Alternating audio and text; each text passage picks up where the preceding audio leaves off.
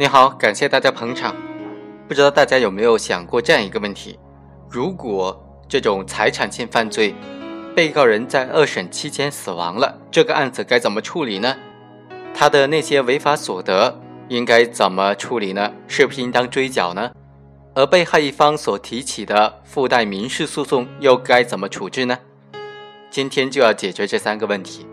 这个案例呢非常简单：一九九七年的五月二十五日。法院就认定被告人秦某犯抢劫罪、侵占罪和诈骗罪等等各种犯罪，判处死刑立即执行。宣判之后呢，被告人秦某就对判决没收财产和民事赔偿不服，以一审法院所认定的犯罪事实大部分都不成立为由提出上诉。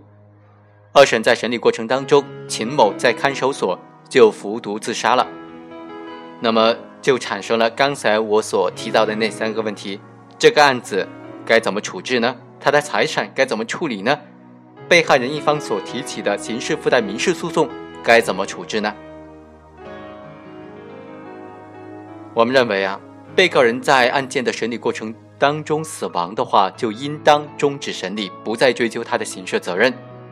对于终止审理之后能不能没收被告人的财产问题，其实我们认为。被告人在审理期间死亡，终止审理之后，就不能够再对他判处其他任何刑罚了，包括主刑和附加刑。当然，在实施犯罪的过程当中的违法所得，还是应当追缴的，还是应当退赔给被害人一方的。首先，什么是案件终止审理呢？其实就是法院在程序上终止了刑事诉讼，不再追究被告人刑事责任的这种法律行为。法律规定，在案件的审理过程当中，被害人死亡的，不再追究他的刑事责任。这主要原因呢，是因为刑事诉讼主体已经消灭了，对这个主体已经死亡的主体适用刑罚，就失去了刑罚适用的目的和意义了。刑事责任的追究和承担，就是指行为人对他的犯罪行为所引起的法律后果的承担。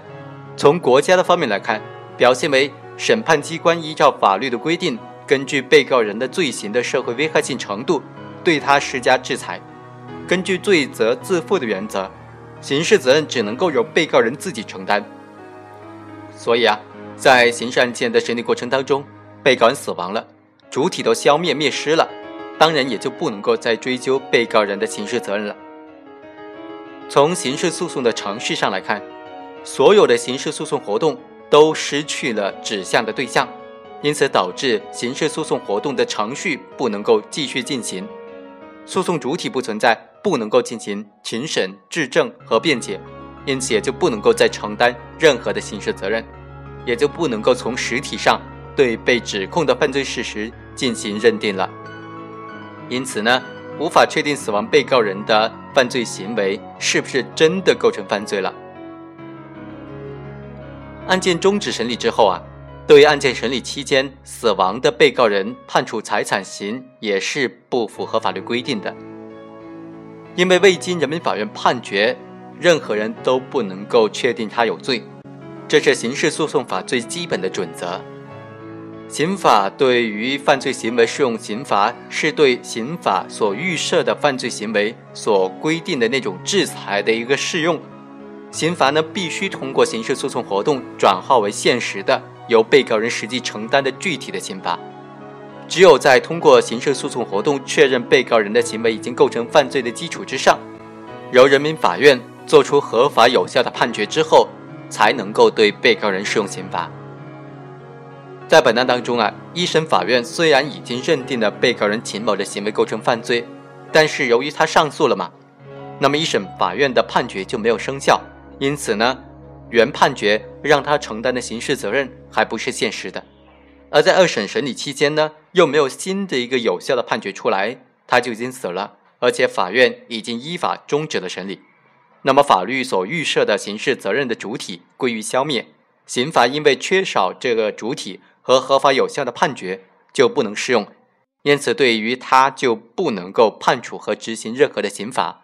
没收财产也是刑罚的一种。因此，也自然就不能够判处和执行任何的财产刑了。对于本案被告人的违法所得呢，当然应当追缴。按照刑法的规定，犯罪分子违法所得的一切财物都应当追缴或者责令退赔。刑法的这种规定是针对刑事诉讼活动当中的犯罪嫌疑人、被告人的违法所得的处理而作出的，因此，仅就适用追缴这一措施来说，在侦查、审查、起诉还有审判的阶段，只要是发现了违法所得，都应当依法追缴。当然，必须说明的是，这里的犯罪行为人呢，并不是刑事诉讼法意义上的罪犯，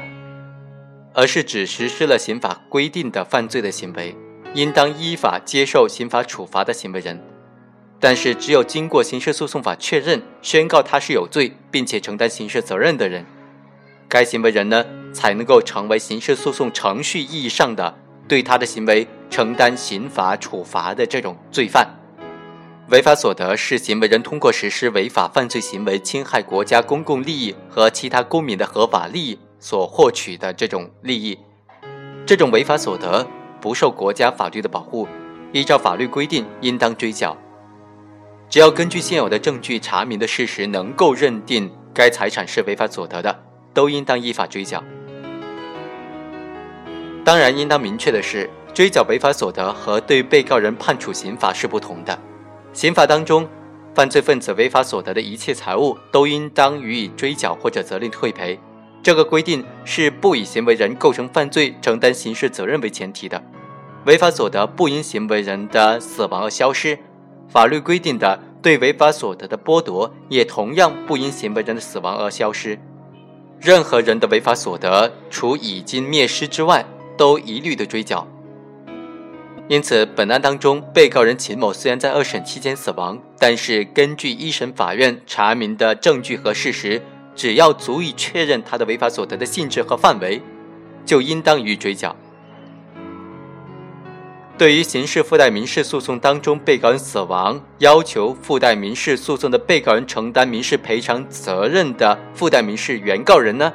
应当依法告诉他，你应当向法院单独的提起民事诉讼。但是如果刑事附带民事诉讼已经提起了，而且是在进行之中，被告人才死亡的，刑事部分已经终止了，那么民事部分呢，也应当仍然由这个原来的审判组织继续审理了。原来的刑事附带民事诉讼的被告人应当承担的民事责任，就由他财产继承人在他所继承的遗产的范围之内来承担。如果被告人没有遗产，民事责任也就归于消灭了。但是上述情况仅适用于依法成立的附带民事诉讼案件。就本案来说呢，法院首先要做的就是查明受害人的财产损失是否属于刑事附带民事诉讼的这个范围。如果不是因为犯罪行为遭受的物质损失，如果受害人的财产损失呢是被犯罪嫌疑人所诈骗和侵占等等其他的财产性犯罪而造成的。那么就可以直接依据刑法的规定予以追缴和退赔了，就不需要通过刑事附带民事诉讼来解决。本案当中呢，二审法院就认为，由于上诉人秦某在上诉期间已经死亡，对本案继续审理已经没有必要，依法应当终止审理。因此，二审法院裁定本案终止审理，不再追究上诉人秦某的刑事责任。